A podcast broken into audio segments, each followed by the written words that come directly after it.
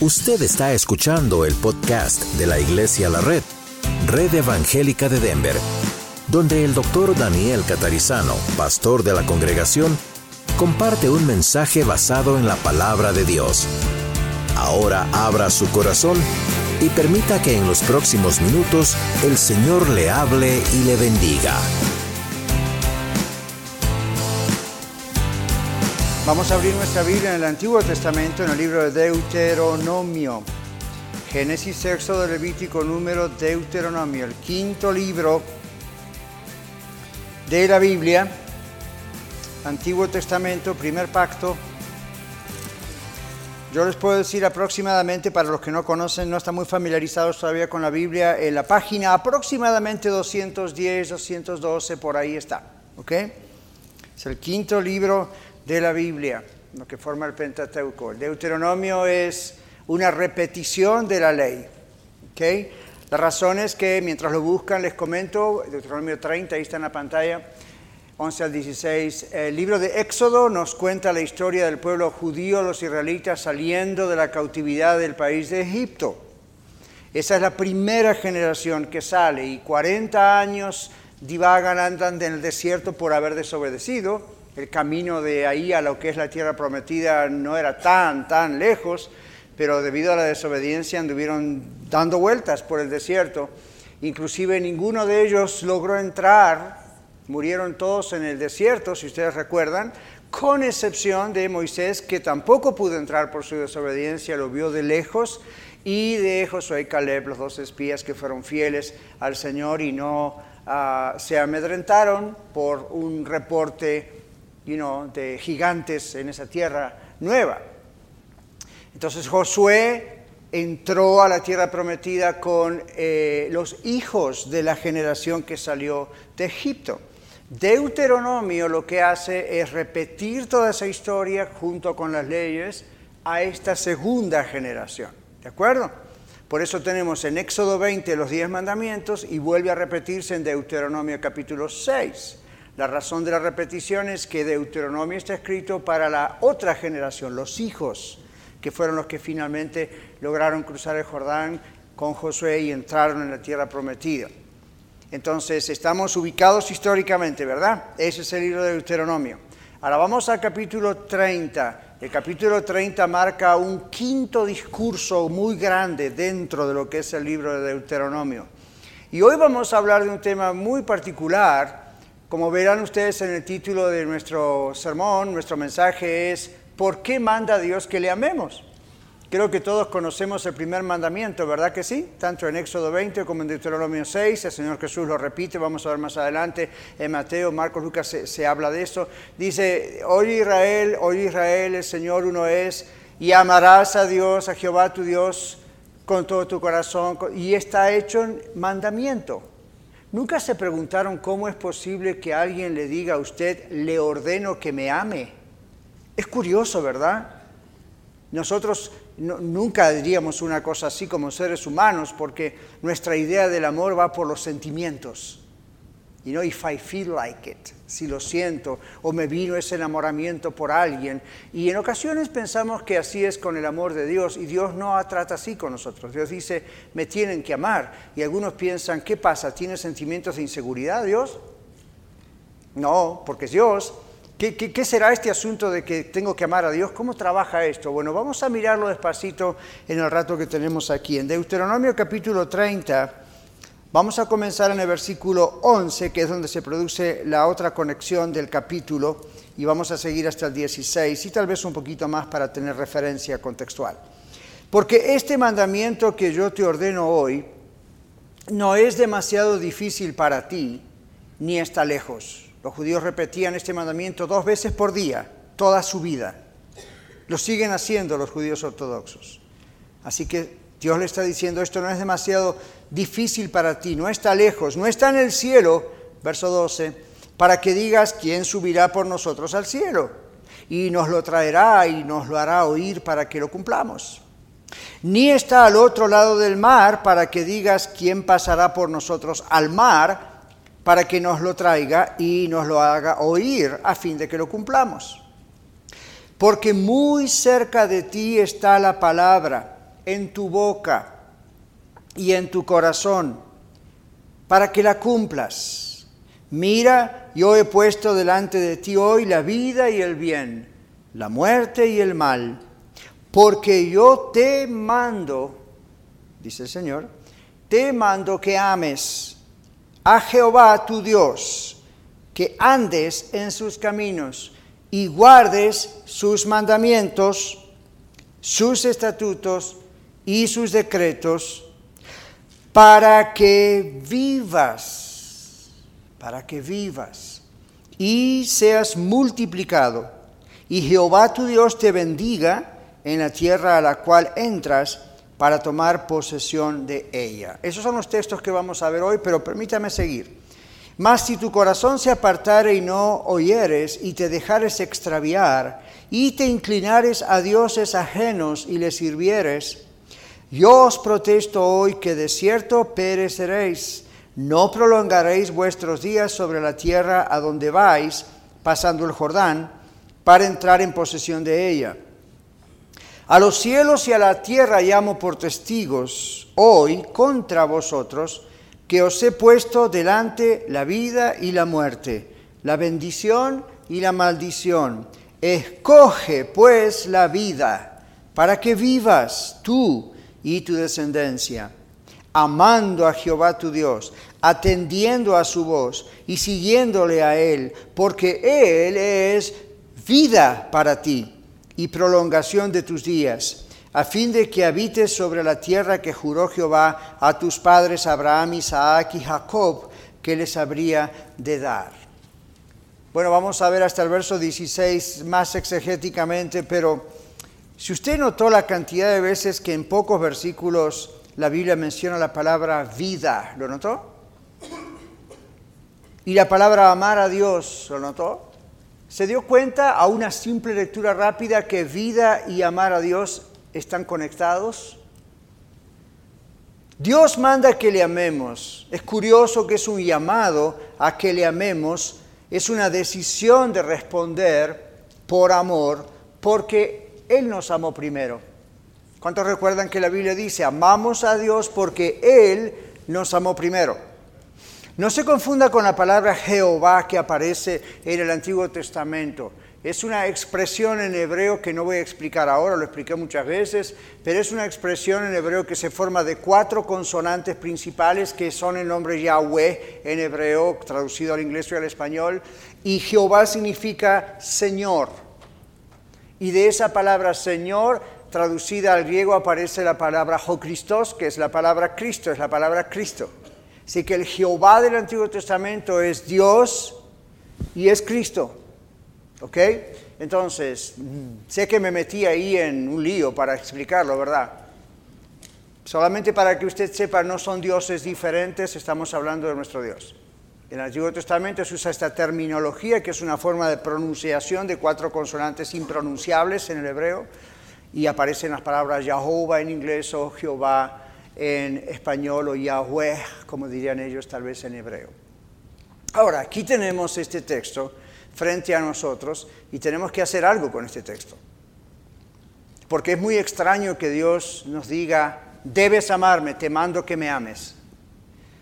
Bueno, entonces vamos a mirar qué significa esto. En primer lugar, Dios manda que le amemos con todo nuestro ser. Si usted leyó ahí ese texto y si va a Deuteronomio 6 o a Éxodo 20, la repetición de los diez mandamientos uno y otro, y luego vamos a ir a un texto de Marcos donde Jesús repite esto, en un momento vamos a ir a Marcos 12 si lo quiere ir buscando, pero el Señor está hablando allí acerca de un mandamiento, y esto es, repito por tercera vez, es curioso, es curioso, nosotros no pensamos así en el amor, ¿verdad? Entonces hay gente que no cree en Dios, se dice que es atea, y ya el domingo pasado dijimos cómo la Biblia considera a esas personas y los nombres que les da. Pero eh, eh, ellos dicen, ¿cómo Dios va a mandarles a, la gente a que le amen? ¿Qué clase de Dios tienen ustedes los cristianos? Por supuesto, nunca han leído la Biblia o nunca conocieron realmente la Biblia, por supuesto, mucho menos a Dios, entonces hablan de lo que no saben, critican lo que no experimentan. El Señor nos habla de amarle y hay una razón. Recuerden, Dios no es un ser humano como nosotros. Dios no trabaja de maneras emocionales y sentimentales como Él nos puso a nosotros trabajar entre nosotros hasta cierto nivel. Dios es Dios, Dios es nuestro creador. El concepto de amor de Dios es diferente de nuestro concepto. La Biblia dice Dios es amor. ¿Recuerdan? Dios es amor. Dios parte de su naturaleza es que Él es amor. Eso no significa que el amor es Dios. Dios es amor. Dios es el origen del amor. Dios es el que produce amor. El amor que usted siente en su corazón por sus hijos, sus hijas, su padre, su madre, sus hermanos, you know, su, su cónyuge, por mí, tal vez, todo eso es algo que Dios pone en su corazón, porque Dios es amor. Entonces, el hombre está hecho y la mujer a imagen y semejanza de Dios. Parte de lo que es eh, la demostración de que eso es cierto, es que cualquier ser humano, aún sin creer en Dios, siente amor. ¿Sí? Ahora, ese no es el tipo de amor que Dios ordena hacia Él. Y esto es bien interesante porque si lo captamos nuestra vida puede cambiar totalmente, totalmente. Dios manda que le amemos con todo nuestro ser. Vamos a Marcos capítulo 12. En Marcos capítulo 12, en el versículo 28, tenemos una historia que también ah, la repiten eh, Mateo y Lucas. Y siempre recuerden que no hay contradicciones en la Biblia, sino simplemente diferentes receptores de diferentes escritos, ¿ok?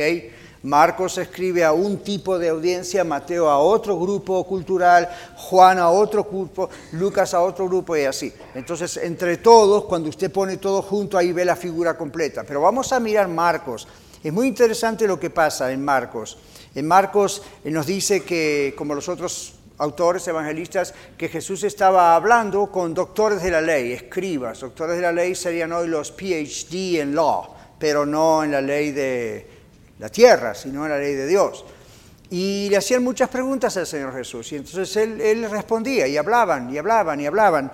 Y cuando llegaba aquí a este capítulo 12, verso 28, acercándose uno de los escribas, esto es que les describo, que los había oído disputar, tiene que ver el capítulo anterior para eso, o el resto del capítulo antes, y sabía que les había respondido bien Jesús a ellos, entonces le pregunta a Jesús esto, ¿Cuál es el primer mandamiento de todos? Esto parece ridículo porque todo el mundo sabía cuál era el primer mandamiento. Y si hay alguien que lo sabía mejor que todo el mundo, era un doctor de la ley. Pero le hace esta pregunta. Mateo dice y Lucas dice que la pregunta fue hecha para tentarle. Pero hay que tener cuidado con la palabra tentarle, porque usted y yo pensamos en tentación como una tentación sexual, o una tentación a robar, o una tentación a mentir, o una tentación... En este caso, esa no era la idea. A veces la palabra tentación es la misma palabra test, como un examen. Y en ocasiones la palabra examinación o test no es para probarle a ver en qué puede hacerlo caer en una trampa. A veces sí en la Biblia aparece eso. Otras veces es, tengo un genuino interés de saber qué es realmente esto. Yo creo que esta es la idea de este caso, por lo menos como lo presenta Juan, y Juan es uno de los primeros en relatar los evangelios. Bueno, aquí dice en el verso 29, Jesús le respondió tranquilamente. Jesús le dice, el primer mandamiento de todos es este. Oye Israel, el Señor nuestro Dios, el Señor uno es. Y amarás al Señor tu Dios con todo tu corazón, con toda tu alma, con toda tu mente y con todas tus fuerzas. Este es el principal mandamiento. Y el segundo es semejante. Amarás a tu prójimo como a ti mismo. No hay otro mandamiento mayor que estos. Jesús dice, y la Biblia dice, entonces el escriba le dijo, bien maestro, verdad has dicho, que uno es Dios y que no hay otro fuera de él. Y el amarle con todo el corazón, con todo el entendimiento, con toda el alma y con todas las fuerzas, y amar al prójimo como a uno mismo, es que, más que todos los holocaustos y sacrificios, Jesús entonces, viendo que había respondido sabiamente el escriba, sabiamente, le dijo, no estás lejos del reino de Dios. Y ya ninguno osaba preguntarle, no estás lejos del reino de Dios. No estás en el reino de Dios, todavía no estás dentro del reino de Dios, estás a la puerta, no estás lejos, estás al umbral, casi, casi. El escriba conocía el primer mandamiento, pero no avanzó hasta donde debía. ¿Se dieron cuenta? Estaba a las puertas de la salvación, pero aún no había entrado al reino, a la salvación. No había reconocido que Jesucristo es Jehová, Jehová, Dios. todavía no. El Señor Jesús se lo hace ver. Y lo que Jesús le hace ver es conocer los mandamientos, en especial el primero, del cual arrancan los demás, el amar a Dios, el amar las palabras del mandamiento, es muy interesante, pero conocerlo solo en su mente no logra salvar a nadie, ni logra transformar la vida de nadie. Qué interesante, ¿verdad? Usted puede tener compañeros de trabajo, parientes, amigos, que usted le dice, ¿cuál es el primer mandamiento? Y se lo van a decir. ¿Cuántos de ustedes sabían el Padre Nuestro antes de convertirse a Cristo? Casi todos. ¿Cuántos de ustedes conocían parte de las bienaventuranzas, bienaventurado esto, o, los diez mandamientos? Casi todos tuvimos alguna noción, otros los conocimos antes, otros más adelante, pero esto es algo que el escriba lo repetía diariamente todos los días, es algo que el escriba enseñaba como Nicodemo en Juan 3, 16, ¿recuerdan? Y Jesús le dice, tú eres maestro, un doctor, un PhD de la ley y no sabes estas cosas. Y Jesús dijo, todos los mandamientos, no solo los diez mandamientos, sino todos los otros mandamientos que aparecen en las escrituras, las mismas escrituras que usted y yo tenemos en la mano. En la época de Jesús, el Antiguo Testamento estaba completado ya, de Génesis a Malaquías. Lo mismo que usted leemos como Deuteronomio es exactamente lo que Jesús, los apóstoles, los israelitas, lo que ellos leían, ya estaba completo. Y Jesús le dice a Nicodemo, tú conoces todo esto, pero todavía no, hasta ahí quedó. Jesús le está diciendo a este escriba y a usted a mí hoy, conocer con la mente a Dios, o conocer con la mente las leyes que aparecen en la Biblia, la religión, no salva a nadie. Si queda solamente en la mente, no salva a nadie. Por eso hay personas que dicen, pero yo, you know, yo un día acepté a Cristo, levanté la mano, pasé al frente, llamé a la radio, hice una tarjeta, me bauticé, comprendía por qué había que bautizarse, comprendía por qué tomar la Santa Cena o la Cena del Señor, comprendí que es diferente de todo lo que hacía antes. Oh, no, no, yo, I got it, no, yo a la onda la agarré, como dicen, ya está. Pero ¿por qué mi vida no es transformada cuando la Biblia dice que mi vida iba a ser transformada? ¿Por qué sigo teniendo este carácter pésimo que tengo? ¿Por qué sigo con odio, rencor? Y, ¿qué, ¿Qué pasa, pastor? ¿Qué pasa? Me han dicho esto por años y décadas que estoy en el ministerio, aquí y en otros países. ¿Por qué? Y esta puede ser una razón. Gente conoce a Dios mentalmente. Como si usted dijese, en vez de estudiar la vida de Jesús y la Biblia, voy a estudiar la vida de Aristóteles. ¿Saben quién es Aristóteles, verdad? un filósofo, o voy a estudiar la vida de Confucio, o voy a estudiar la vida de Mahoma, o voy a estudiar la vida de Buda, o voy a estudiar, y no, y usted la estudia, se mete en una universidad, compra libros en internet y empieza a hacer, no se lo recomiendo, pero hay gente que lo hace. Entonces uno dice, ok, ya estudié todo eso, pero mi vida no ha cambiado. ¿Por qué su vida no ha cambiado? Porque son hombres, son filosofías humanas, por ahí en alguna cosa le pegaron al clavo, la mayor parte se marchitaron los dedos, pero ahí está. Entonces, ¿qué pasa cuando uno lee la Biblia? Cuando uno supuestamente se hace cristiano, no diga eso por favor. Nacemos en Cristo, es la idea. Pero si no nacemos en Cristo, usted solo se hizo cristiano, sabe mucho, pero no pasa nada. No hay transformación. Entonces, yo, yo tengo algo muy liberador como pastor. Lo tuve que aprender a los palos y a los golpes y a los garrotazos porque soy tan cabezón que a través de los años tuve que, aprender esta sencilla razón. Yo, como pastor, no puedo cambiar a nadie. Y lo traté de hacer por muchos años. Y wow, qué angustia, qué problema. Algunas de mis canas creo que nacieron en ese tiempo. Pero es liberador saber que es el Espíritu Santo el que hace el cambio en una persona, tanto en mí como en, usted. Y que yo soy solamente un heraldo. ¿Sabe qué es un heraldo? Alguien que se levantaba, se ponía afuera del palacio y decía, nació el bebé del rey. Se metía al palacio y seguía su trabajo.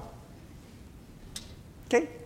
Hoy en día en Inglaterra todavía se hace, ¿verdad? Cuando nace uno, es pura tradición, porque salen en el internet antes que el hombre salga afuera, salga del castillo, pero es una tradición. Entonces, un predicador, un maestro, una maestra, somos personas que simplemente comunicamos el mensaje de Dios. No es nuestro mensaje, es el mensaje de Dios. Y yo quiero pedir, y esta mañana temprano orando por ustedes, por mí, por el mensaje, me vino esto a la mente otra vez. Señor, yo no quiero contaminar el mensaje con mis opiniones personales.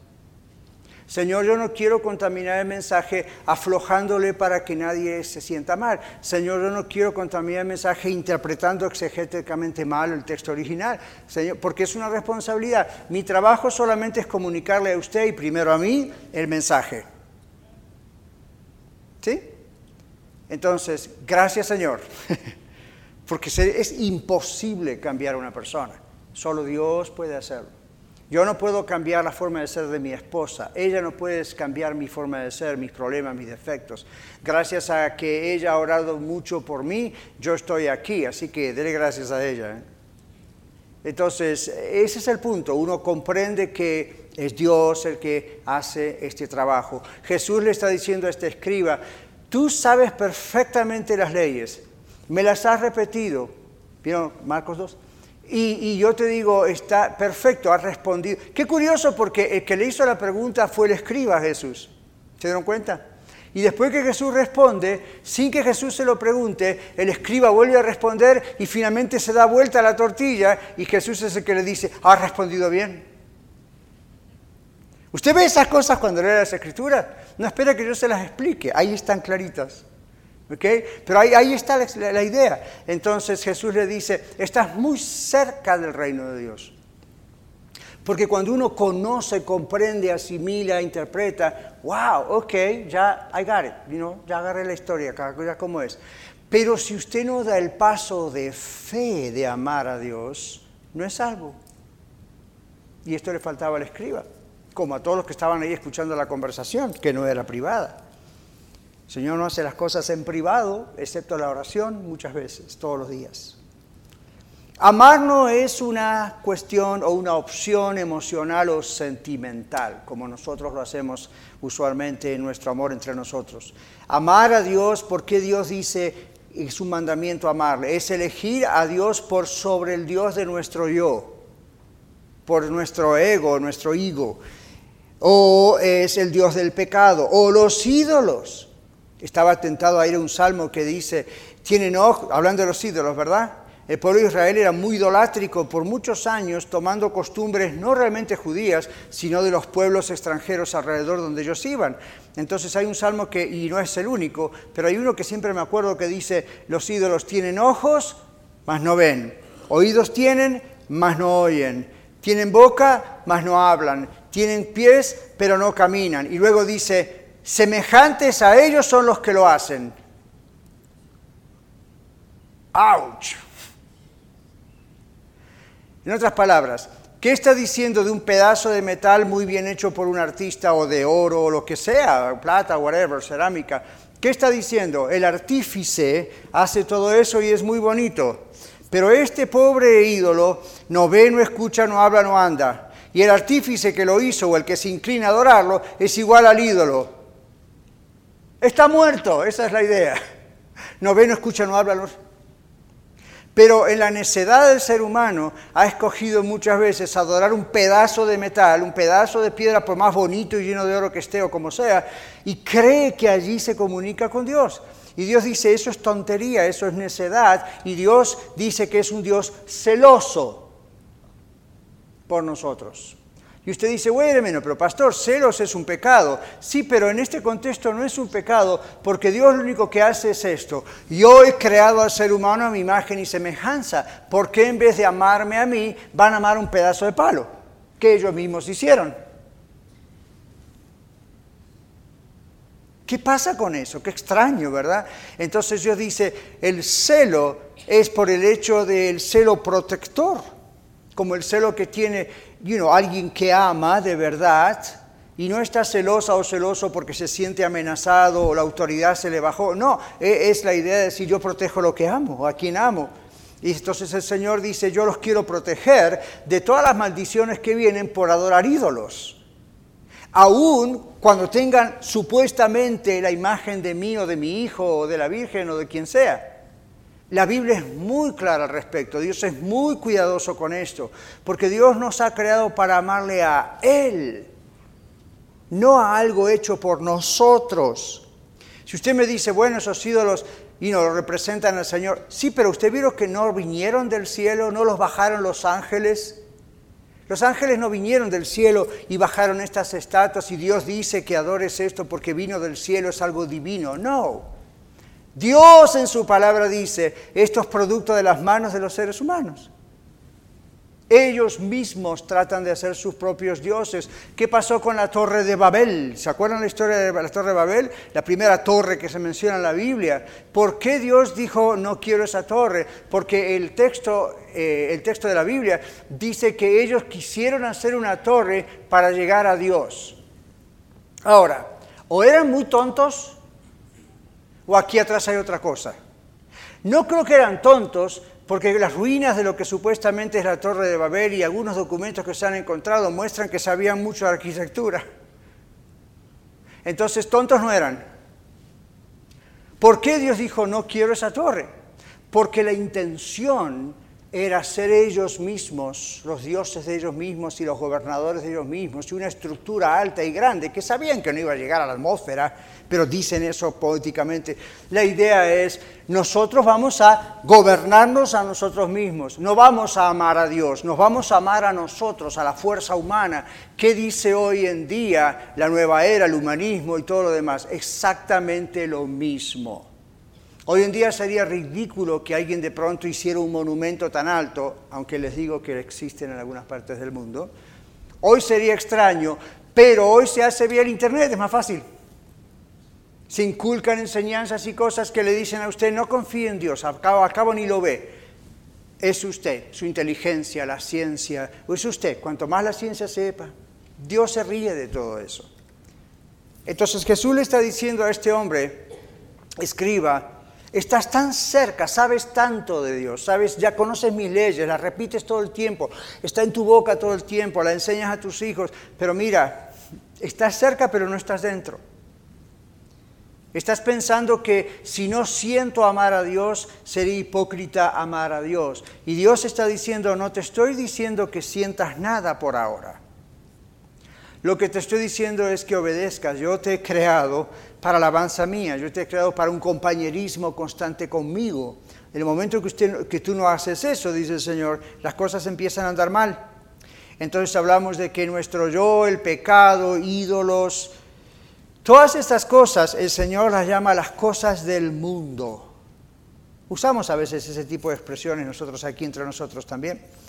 Y la Biblia en Santiago capítulo 4, versículo 4 dice, el que ama al mundo se constituye en enemigo de Dios. Y usted piensa, oh, el mundo, pastor, you know, la fornicación, el adulterio, las drogas, la marihuana, el alcohol, y ok, fine, todas esas son cosas del mundo que debemos odiar y apartarnos de eso. Pero también son cosas del mundo estas otras que acabamos de decir que aparentan tener hasta una forma de piedad, santidad o religiosidad, o que están concentradas en nosotros. Esta es la manera en que los incrédulos, los que no, creen en Cristo, los que no son salvos, los que se van un día al infierno lamentablemente, esos aman también, pero aman así como ama el mundo, las cosas del mundo, el yo, el dinero, las casas, los carros, la cuenta bancaria, el trabajo. Esas son cosas buenas, pero cosas del mundo cuando se transforman en nuestro enfoque, la razón de nuestro vivir, nuestro ídolo es ese. Y cuidado nosotros latinos, cuidado nosotros hispanos. Muchos de ustedes han nacido acá, pero muchos más han venido de afuera, ¿verdad que sí? ¿Y para qué viene uno aquí usualmente, a menos que sea por el ministerio? A hacer un poco de dinero, a vivir un poco mejor, a tener lo que no tenía papá y mamá, a darle a nuestros hijos lo que no teníamos antes, o a darle a enviar a nuestros hijos a nuestros países. Fine, nada malo con eso, yo no sería pecado excepto que Dios, usted hubiese venido en contra de la voluntad de Dios, pero supongamos que no, usted está aquí, fue la voluntad de Dios. Entonces, ¿dónde está el problema del pecado? Si esa es la meta en su vida. Si la meta de su vida es trabajar para tener, tener, tener, Ahí hay un problema, ¿verdad que sí? Ya el ídolo no es una estatua, ya el ídolo no es una medalla, ya el ídolo es el querer más. Entonces, cuando eso ocurre, Dios queda de lado. Y acá el Señor dice, amarás al Señor tu Dios con todo tu corazón. Pero los sentimientos están, vienen, con toda tu mente, con todas tus fuerzas, con todo tu entendimiento. El cristianismo no es una religión para tontos que se les lava el cerebro. Déjenme decirles que el cristianismo es la religión más racional de todas las religiones. Y usted dice, no, porque la Biblia dice que hay que tener fe. Fe no es lo que usted piensa que fe es. Nunca la Biblia dice que la fe ciega. Y a veces lamento las ilustraciones que nosotros los predicadores a través de los años hemos dicho. Por ejemplo, aquella ilustración que dice, ahí está el vacío, pero yo tengo fe y sigo caminando aunque no sé dónde voy. La Biblia no dice eso. Está la ilustración del trapecio, ¿verdad? Como en el circo, lo han escuchado, ¿verdad? Muchos dicen que sí, sí, uno se tira a agarrar al otro. Bueno, hay una fe que ese es el momento donde uno entrega su vida a Jesucristo. Pero luego la fe no es una fe que usted no pueda racionar. Es más, hay un texto, racionalizar. La, Biblia tiene un texto que dice, vengan y estén cuentas conmigo. ¿Sabe cómo dice el texto en inglés, más cerca tal vez del original? Let us reason together. Dios nos está invitando a razonar con Él. Claro que es fe, pero fe es confianza. Fe es sé en quién he creído, como dijo Job. De oídas te había oído, ahora mis ojos te ven, ahora la agarré, ahora comprendo. Les digo, eh, hay que tener más fe de la otra para creer lo que otras religiones dicen, que están extraño. Aquí hay cosas que son misterios que nosotros no comprendemos. Deuteronomio 29, 29 dice, las cosas reveladas son para los hombres, las cosas que son misteriosas son solamente para Dios. Dios no revela todo, todo, ciento por ciento. Dios nos revela hasta ahora lo que Él quiere que nosotros sepamos cuando estemos en gloria con Él. Nuestra mente, ya ahora glorificada, va a estar en capacidad para ver el resto. Aquí hay un límite, pero lo, lo que hay de límite es razonable. Ahora, este escriba de la historia, obviamente conocía todo esto, pero le faltaba un paso, ¿se dan cuenta? Y le faltaba ese paso de fe. El aprender a amar a Dios. Dije aprender, no sentir. Amar no es una opción sentimental. Santiago 4.4 dice, nosotros escogemos amar las cosas del mundo. ¿Ven? Es una elección. Nadie que se emborracha dice, siento emborracharme. Nadie que se droga dice una mañana, siento drogarme. Una vez que entra en la droga por diferentes formas, circunstancias, luego entra la adicción y luego no puede no hacerlo. Pero el ingreso al asunto no fue una cuestión de emociones, ¿verdad? Usted no se levanta una mañana y dice, con algunas excepciones, amo ir a trabajar. Dije excepciones porque I love it. Pero, generalmente dice, si usted tuviera la elección entre ir a trabajar o que le dieran 100 mil dólares, ¿qué hace? ¿Se queda en casa o va a trabajar? dice, ¿para qué perder tiempo pensando? Pero esa modalidad de forma de pensar es nuestra forma humana de pensar. A todo le agregamos la cuestión de sentimientos, pero hay otras cosas que hay que hacerlas porque hay que hacerlas. Recuerda el texto bíblico, el que no quiere trabajar tampoco coma. Y dice, si no como me muero, más vale tengo que trabajar. Entonces, hay cosas que no son si lo siento, son decisiones. Amados hermanos y amigos, amar a Dios, la razón por la cual, una de las razones por las cuales Dios manda que le amemos, escuche bien esto, es una decisión de nuestra parte. ¿Agarró eso? Es una decisión de nuestra parte. Dios es el creador, yo sé que Dios me creó, me hizo a su imagen y semejanza, Él quiere que yo le ame. Y es mi decisión decir sí o no. Pero hay una consecuencia. Entonces, en Mateo 6:24 dice la Biblia, ninguno puede servir a dos señores, porque aborrecerá a uno y amar al otro. ¿Se acuerdan? Y luego termina diciendo, no podéis servir a Dios y a Mamón, o a las riquezas en la otra traducción nuestra.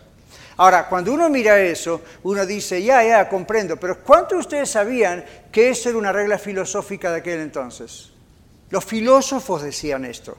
Claro que esto es palabra inspirada por Dios, pero hasta los filósofos decían eso. En la filosofía la idea es, todo ser humano ama una cosa y detesta la otra, no puede amar dos cosas al mismo tiempo. Eso es filosofía. Ahora, claro, usted dice, bueno, yo puedo amar a mi esposa, una persona, otra persona, mis hijos, sí, sí, sí, sí. Pero la idea de esa filosofía detrás es esta, escúchelo bien. Cuando una persona se propone algo que es lo que más ama, eso es lo que más ama y no hay nada que ocupe el lugar de eso que más ama.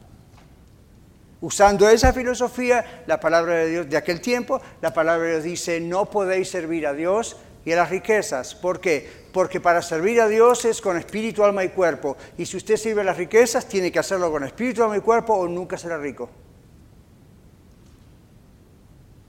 ¿Alguna vez lo pensó? Entonces, no trabaja así.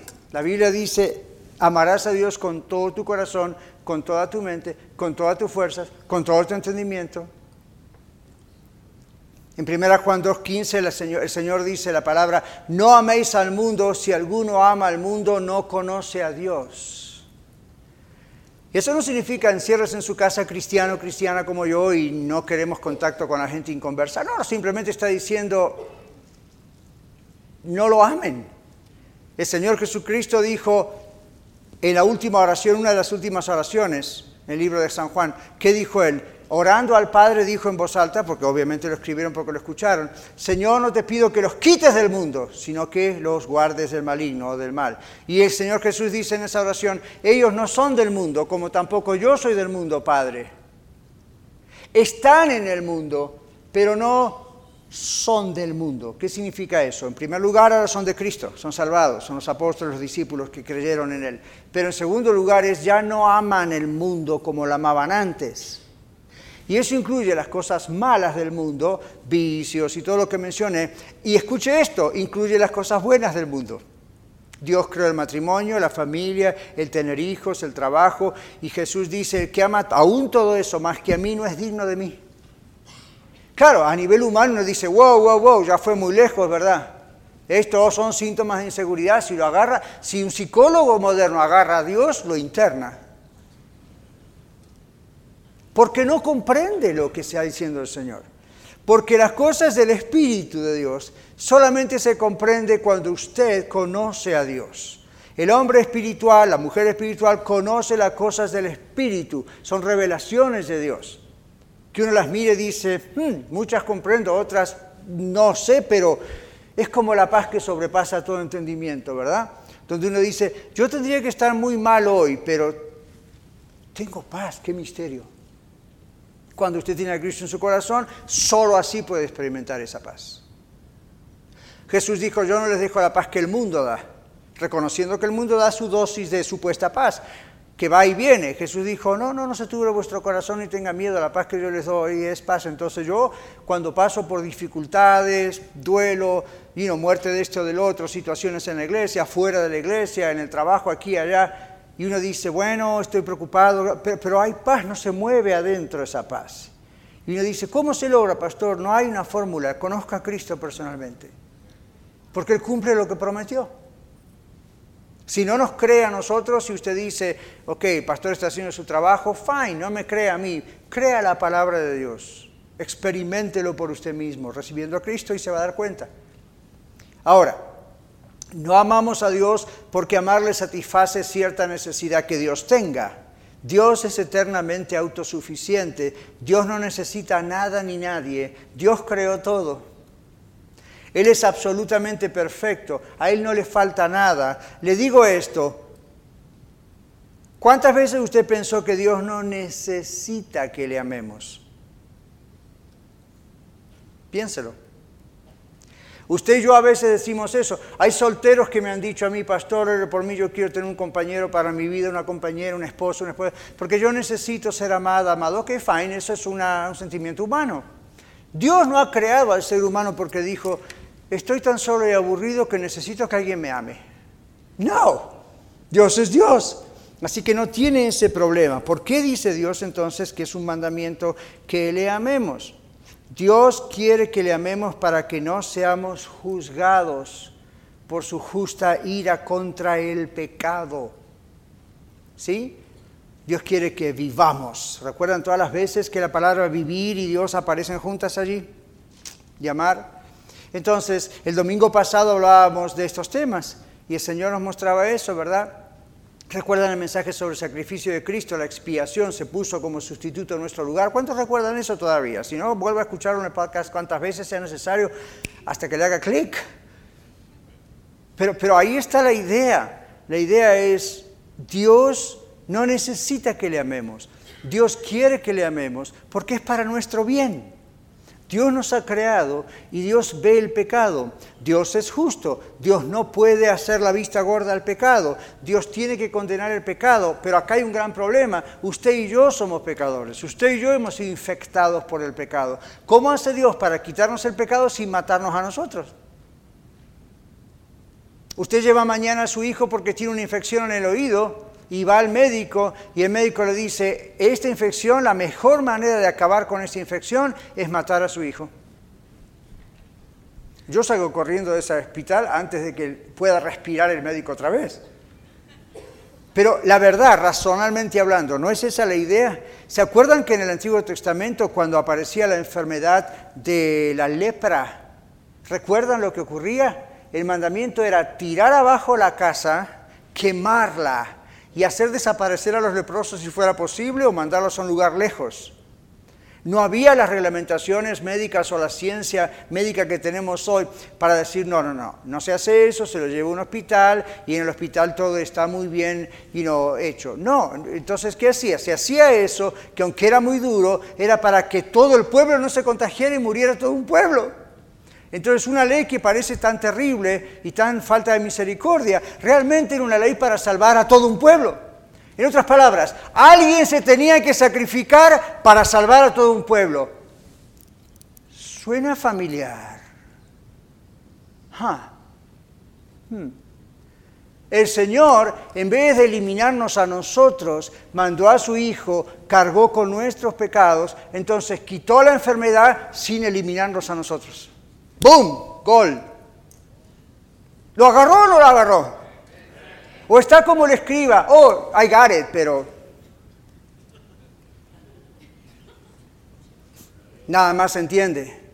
Del siguiente paso, del siguiente paso. Está muy cerca del reino, del siguiente paso. Usted no es un ignorante que dice no entiendo ni nada de lo que usted dice. Usted dice yo, yo, I got it, entiendo, pero ¿y ahora qué? Del siguiente paso. Cambiar nuestras acciones y nuestra actitud hacia una persona logra muchas veces que aprendamos a amar a esa persona, ¿sí o no?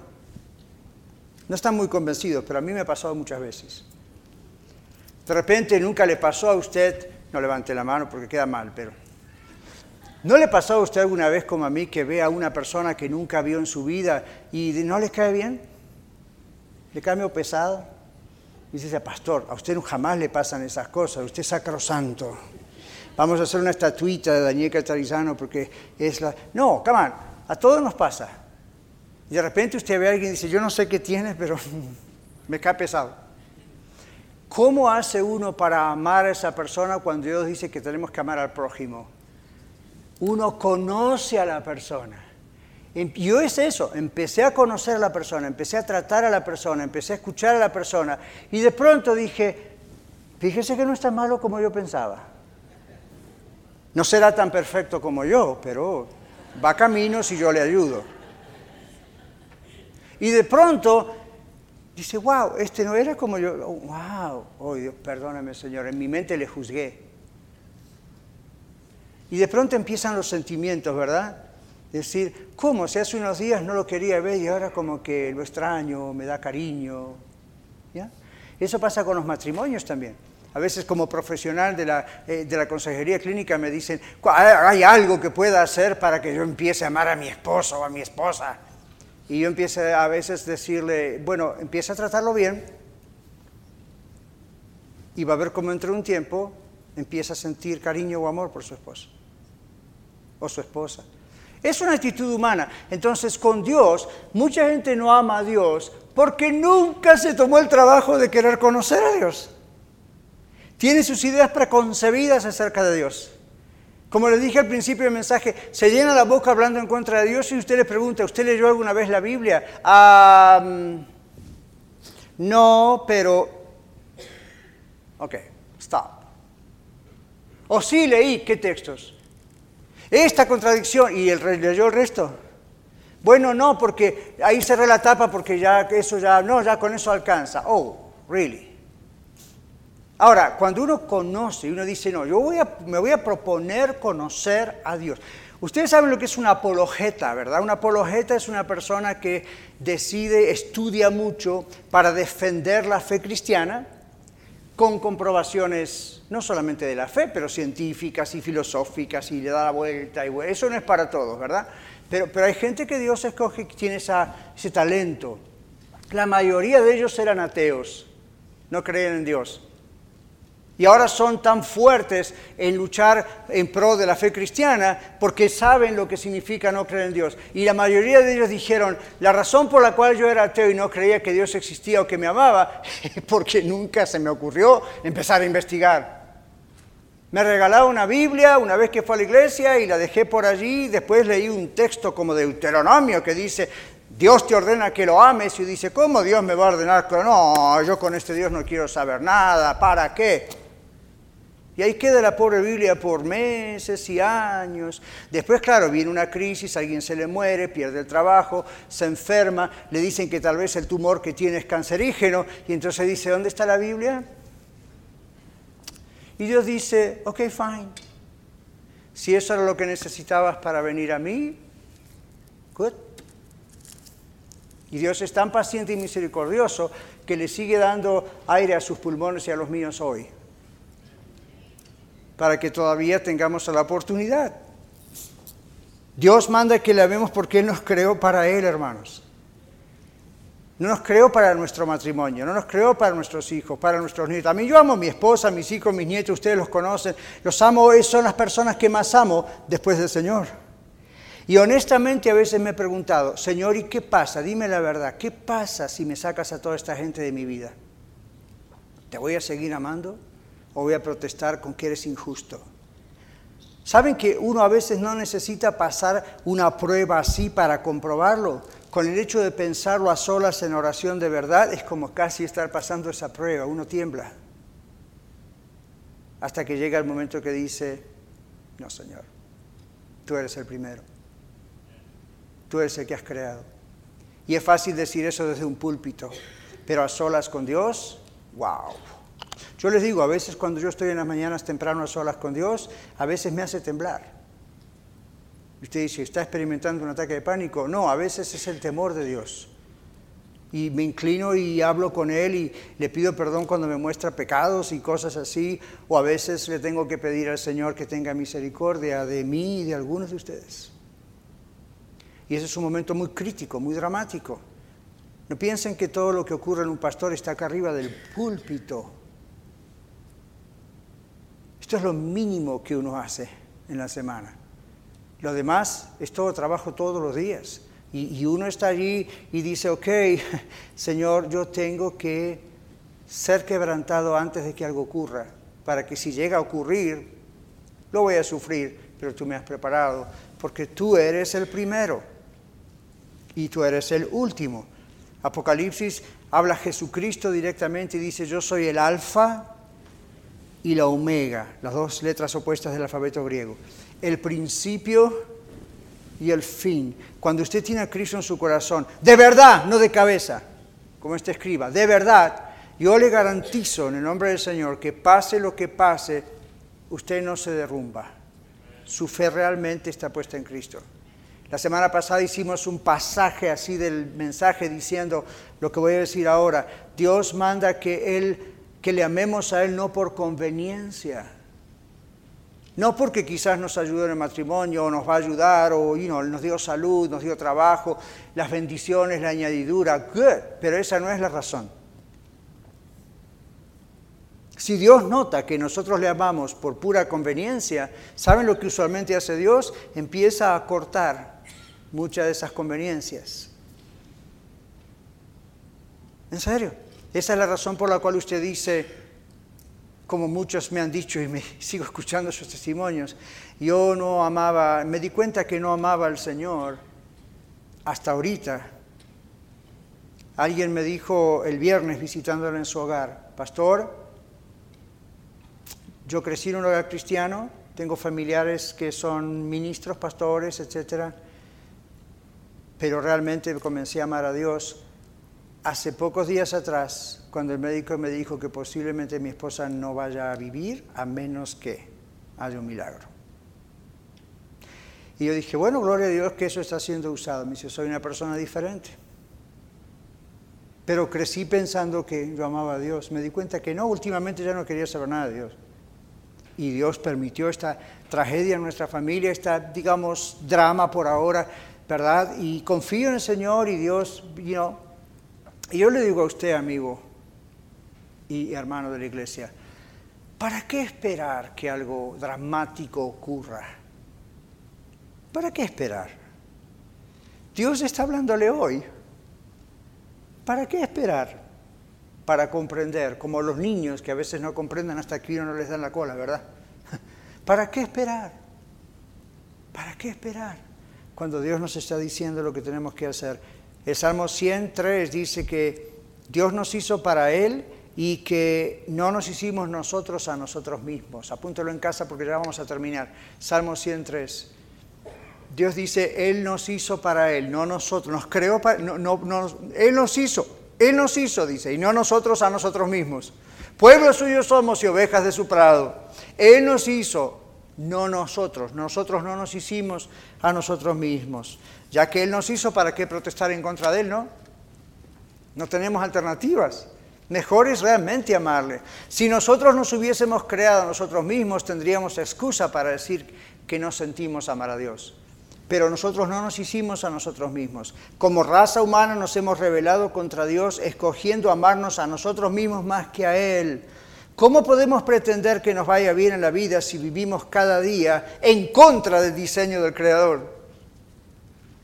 Pablo escuchó esas palabras de parte del Señor cuando se apareció en el camino a Damasco. Pablo, Saulo de Tarso, entonces, ah, respirando amenazas contra la iglesia recién naciente.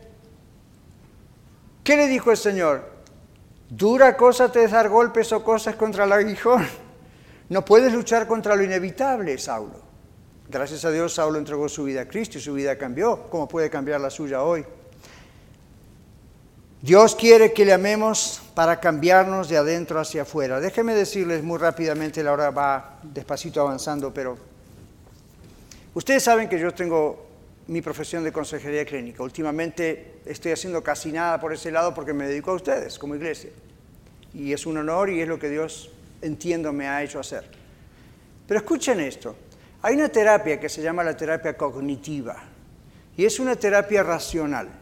Entonces, cuando un matrimonio, una persona, joven, adulto, lo que sea, viene, venía a terapia, la idea de la terapia cognitiva es ayudar a la persona a racionalizar su ansiedad, y a demostrarle, como ustedes me escuchan a veces en la radio hablando los jueves ahora de las fobias, es cierto, eso ayuda. Ayuda porque uno racionaliza y dice, ok, no, me voy a razonar esto, esto es una mentira, es una amenaza que me hace temblar hasta en mi cuerpo, palpita mi corazón, pero es una mentira. Entonces yo he usado por años esa terapia y ayuda mucho, pero he descubierto esto con los años. Es más un tranquilizante que una medicina. Por mucho tiempo uno puede tranquilizarse y estar mejor, pero la raíz del problema está ahí adentro.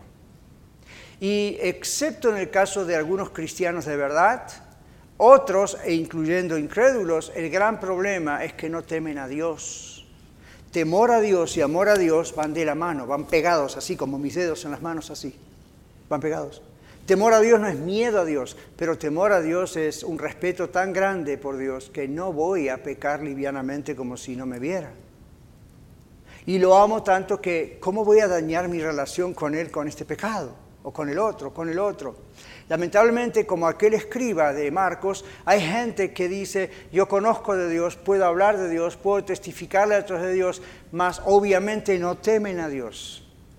No dieron ese paso de amar a Dios de tal manera con todo su ser que no pueden fácilmente pecar. De vez en cuando todos caemos y la sangre de Cristo nos limpia de todo pecado cuando de verdad nos arrepentimos y lo confesamos delante de Él. Pero ¿se dan cuenta de lo que pasa? Por eso el Señor dijo, no todo el que me dice, Señor, Señor, entrará en el reino de los cielos, sino el que hace la voluntad de mi Padre que está en los cielos. ¿Y cuál es la voluntad? Que amemos a Dios con todo nuestro ser. Él nos cambia de adentro hacia afuera. Y esto que para usted lo está escuchando ahora acá en el podcast y es un misterio, es extraño, de pronto se transforma en una realidad que usted dice, ¿cómo yo no agarré esto antes? Me hubiese evitado mil disgustos con mi esposa, mi esposo, mis hijos, mi trabajo, mi propio yo, mi soledad. Hubiese evitado mil disgustos. Dios nos ha escogido para vivir bajo su bendición. Dios nos ha escogido para vivir bajo su bendición. Dios nos ha dado muchas promesas. ¿Cuántos creen que Dios nos ha dado promesas? ¿Verdad que sí? Pero ¿saben que las promesas se cumplen para los que le aman? Si hay promesas que Dios no ha cumplido en su vida, no es porque Dios no las ha cumplido. Más vale yo me preguntaría, ¿será que yo no lo conozco todavía? Sé mucho de Él, como decía Job, no de oídas te había oído Sé mucho como este escriba que hasta enseñaba a otros, pero ¿será que no había una experiencia personal? En el escriba no, Jesús le dijo, estás muy cerca, pero no estás adentro. En conclusión, muchos de ustedes tal vez no están lejos del reino de Dios. Pueden decir amén a todo lo que dije, estar de acuerdo con todo lo que dije, pero honestamente, ¿ya están dentro del reino de Dios?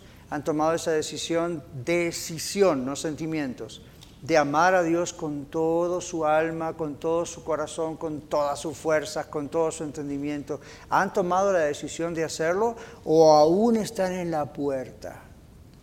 Si usted cree quién es el Señor Jesucristo y usted decide amarlo con todo su ser, decídalo hoy. Vamos a orar. Señor, como dije al principio, yo soy solo tu mensajero, el mensaje es tuyo, cada corazón, cada espíritu, cada alma, cada mente aquí presente es tuya. Yo no puedo hacer nada más. Gracias por darme el privilegio y el honor de expresar tu mensaje. Gracias por ayudarme a expresarlo porque yo solo no puedo. Señor, está en tus manos, son tuyos. Te pido en el nombre de Jesús que ya no te amen solamente con su mente o comprendan cosas doctrinales o teológicas con su mente, sino que hoy mismo vengan arrepentidos a ti y comiencen a amarte con todo su ser, espíritu, alma cuerpo, pensamientos, emociones, sentimientos, bienes, todo, porque tú has prometido bendecir a los que te amamos, a los que te tememos de verdad. Y los sentimientos y emociones y la paz que pasa todo entendimiento y el gozo inefable y los ríos de agua viva vienen después de tomar esa decisión. Señor, perdónanos por esperar tanto. Ruego, Señor, que nadie se pierda. Ruego, Señor, que cualquier persona que está aquí todavía está como aquel escriba, muy cerca, pero no adentro de la salvación, no adentro de tu reino hoy de ese paso, esa actitud de fe, más allá de lo que sienta en el momento. Señor, no te pido por lágrimas, es más, ni voy a hacer un llamamiento a pasar al frente, que lo podría hacer, simplemente toca, Señor. Tú has tocado con tu palabra, yo te pido que la gente responda, te ame, todos te amemos completamente, todo nuestro ser, espíritu, alma, cuerpo, ponga a ti primero y experimente que realmente este mandamiento de amarte a ti es para nuestro bien. porque tú quieres que pasemos la eternidad contigo, no solamente aquí. En tus manos, en tus manos, Señor Jesús, tu nombre oramos. Muchas gracias por escuchar el mensaje de hoy. Si tiene alguna pregunta en cuanto a su relación personal con el Señor Jesucristo o está buscando unirse a la familia de la Iglesia La Red, por favor no duden en contactarse con nosotros.